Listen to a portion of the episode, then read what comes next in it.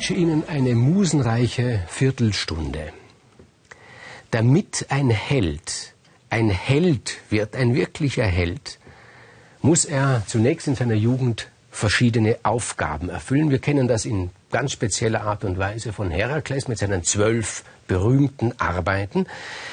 Und auch Theseus musste, bevor er der Theseus wurde, der strahlende Held, einige Aufgaben erledigen.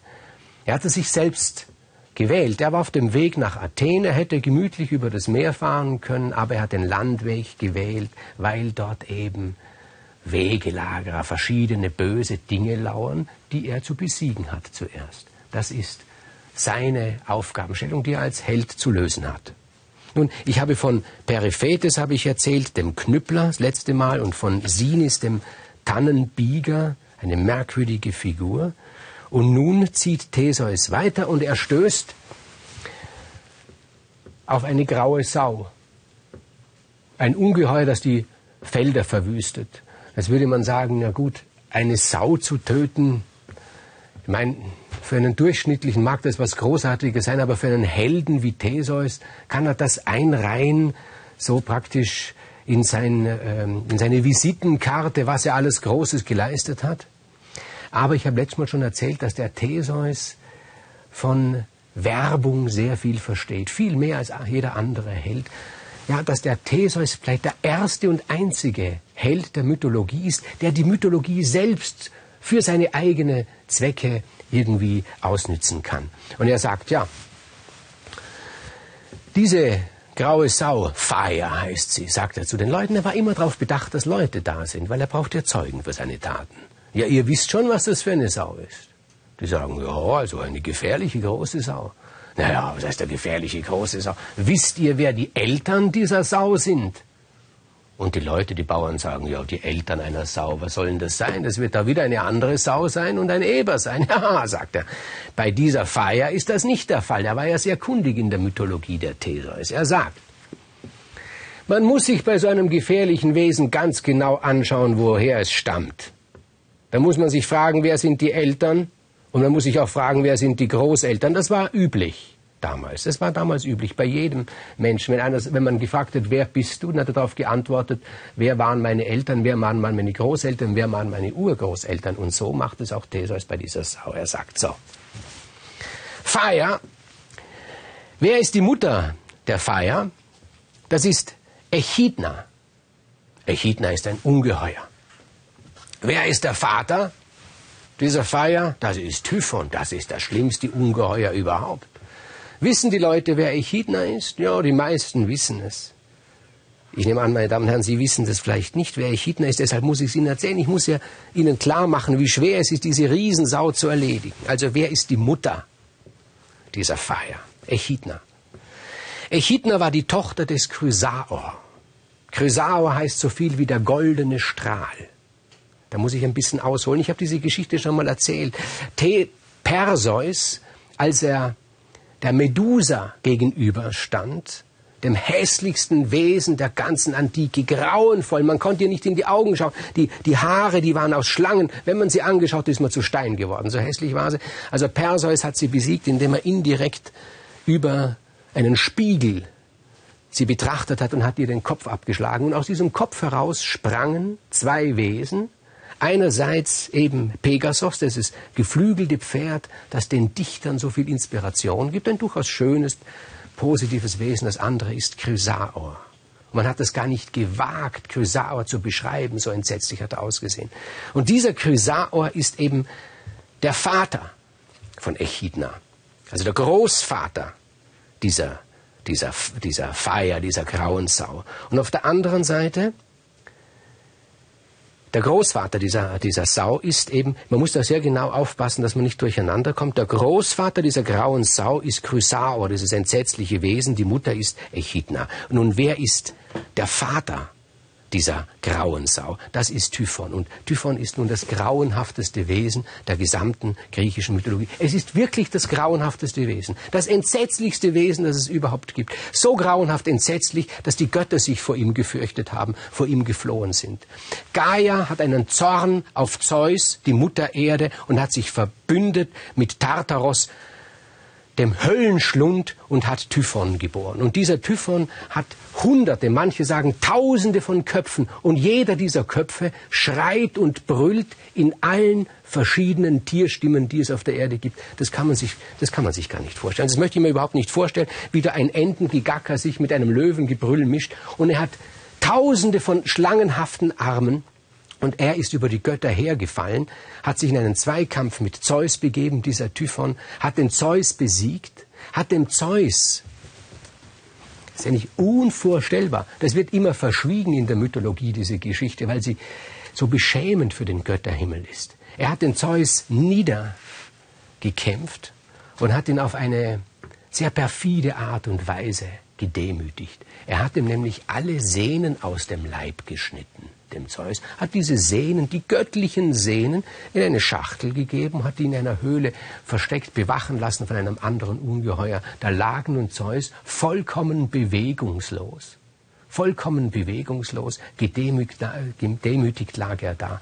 Und nur Hermes, dem schlausten aller Götter, demjenigen mit, dem größten, mit der größten Überredungskunst ist es gelungen, dieses Ungeheuer, das die Sehnen bewacht hat, zu überreden, die Sehnen wieder herauszugeben und hat dem, dem Zeus die Sehnen wieder eingesetzt. Aber die Götter sind ins Exil gegangen. Götter haben Griechenland verlassen vor Angst vor diesem Typhon. Sie sind nach Ägypten geflohen, ins ägyptische Exil. Die Griechen behaupten, bei dieser Gelegenheit hätten die griechischen Götter dort die gesamte ägyptische Mythologie gegründet.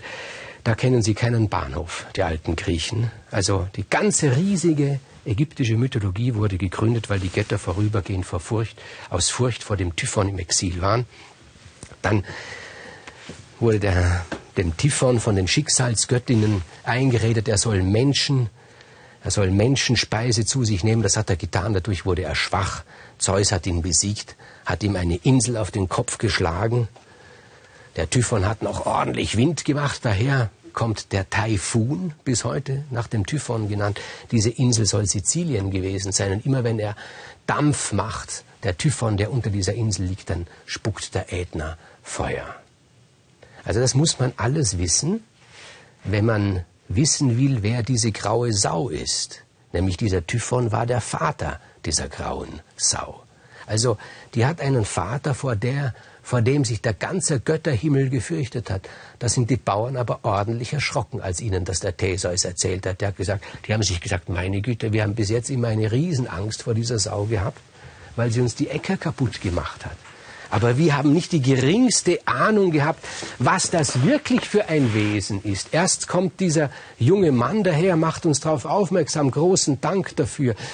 Und der Theseus rückt nun aus, um diese Sau zu töten und es gelingt ihm auch. Also wenn man all diese Geschichten nicht wüsste, wäre es keine allzu überragende Tat, eine Sau zu töten, aber so hat sich Theseus der Mythologie bedient und hat sich einen großen, einen sehr großen Namen geschaffen. Er ist es, der die graue Sau Feier besiegt hat. Und dann geht es weiter auf seiner Reise nach Athen. Er begegnet dem Skyron. Der ist im Vergleich zur grauen Sau.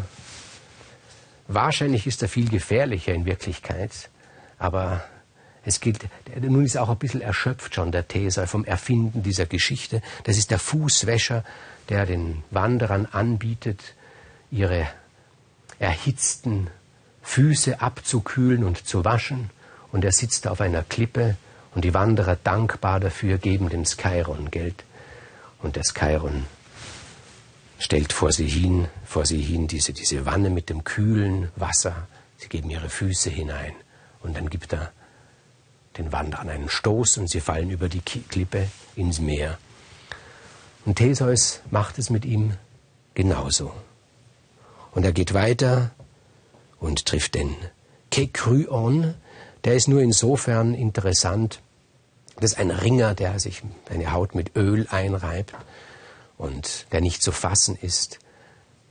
Theseus bewirft ihn mit Sand, sodass er ihn fassen kann, sodass er ihn besiegen kann. Er ist aber in einer anderen Art und Weise interessant. Er ist nämlich ein kleiner König, dieser Kekryon. Da gab es viele kleine Könige. Wenn einer ein Haus hatte, in dem mehr als 15 Leute Platz hatten, hat er sich schon König genannt. Und so einer war dieser Kekryon. Er war der König von Eleusis. Das ist in der Nähe von Athen. Und nachdem Theseus den Kekryon besiegt hat, getötet hat, hat er sich selbst zum König von Eleusis gemacht. Schon mit der klaren Absicht. Er ist auch ein politischer Stratege. Auch das unterscheidet den Theseus von vielen anderen Helden, die er mehr für das augenblickliche Abenteuer, die in den Tag hinein geabenteuert haben. Das unterscheidet ihn. Er hat nämlich vorausgeplant. Er hat ja gewusst, was seine Aufgabe in Athen sein wird, dass er eines Tages König von Athen sein wird. Und er hat schon strategisch geplant. Er hat gesagt, Athen war damals zwar eine wichtige, aber keine unbedingt mächtige Stadt. Es gab sehr, sehr viele Städte. Damals alle diese Städte hatten einen König, manche hatten sogar zwei Könige. Und er hat schon geplant, aus Athen etwas ganz Großes zu machen. Und er hat sich gedacht, wenn ich schon König von Eleusis bin, dann werde ich später, wenn ich König von Athen sein werde, dieses Eleusis mit eingemeinden. Das war schon sein Plan als junger Mann, dass er aus Athen etwas ganz Großes macht. Und dann kam er zu dem letzten Helden, und dieser letzte Held ist auch der sprichwörtlichste. Prokrustes. Vielleicht kennen Sie diesen Ausspruch, wenn man sagt, man legt etwas in das Prokrustesbett. Das heißt, man schneidet etwas so zurecht, dass es passt. Wenn etwas zu groß ist, macht man es halt kleiner. Wenn etwas zu klein ist, macht man es halt größer. Das heißt, man biegt eine Sache hin, man wird unwahr. Das heißt das. Dieser Prokrustes war der Inhaber einer Pension, eines, einer Herberge. Und diese Herberge, eine kleine Herberge, eine sehr merkwürdig kleine Herberge, denn was ist das für eine Herberge, die nur ein einziges Bett zu bieten hat? Und in dieser Herberge war nur ein einziges Bett, eben das Bett des Prokrustes, wie es hieß. Auch er ein freundlicher Mann. Gesagt, stand an der Straße, wenn Wanderer kamen, Kaufleute kamen, sagte er, ihr habt schon eine Vorstellung, wie teuer die Herbergen in Athen sind. Sagen, hier ist die letzte Station vor Athen. Hier, ich rate euch, übernachtet hier bei mir, kostet es nicht viel. Für die Hälfte, was ein Bett in Athen kostet, bekommt ihr hier mein Bett. Und die, und die Wanderer waren froh. Und der Prokrustes hat sie in das Zimmer geführt, da stand das Bett. Wenn die Wanderer zu groß waren für das Bett, sodass also die Beine, die Füße über das Bett hinausgeschaut haben, dann hat der Prokrustes diesen Wanderern die Füße abgesägt. Er hat gesagt, in mein Bett soll man passen. Aber wenn die Wanderer kleiner waren als das Bett, dann hat er da so eine, eine Vorrichtung, dann hat er sie gedehnt, hat er sie gestreckt, bis sie genau reinpassen. Er war da ein Pedant, dieser Prokrustes. Er wollte, dass seine Gäste ganz genau in das Bett hineinpassen. Mich hat immer gewundert an diesen Geschichten, an allen diesen Begebenheiten, äh, diesen Abenteuern, die der junge Theseus auf dem Weg nach Athen da durchmacht. Was, was sind die Motive seiner Feinde? Was ist das Motiv des Prokrustes, dass er so mit den Gästen umgeht, sie entweder kürzer macht oder, oder streckt? Ich habe es nicht herausfinden können, aber wir ahnen es. Der Theseus besiegt den Prokrustes und Prokrustes stirbt in seinem eigenen Bett. Er ist ein großer Mann. Theseus hackt ihm nicht die Beine ab, sondern den Kopf. Und dann zieht er unter Jubel in Athen ein.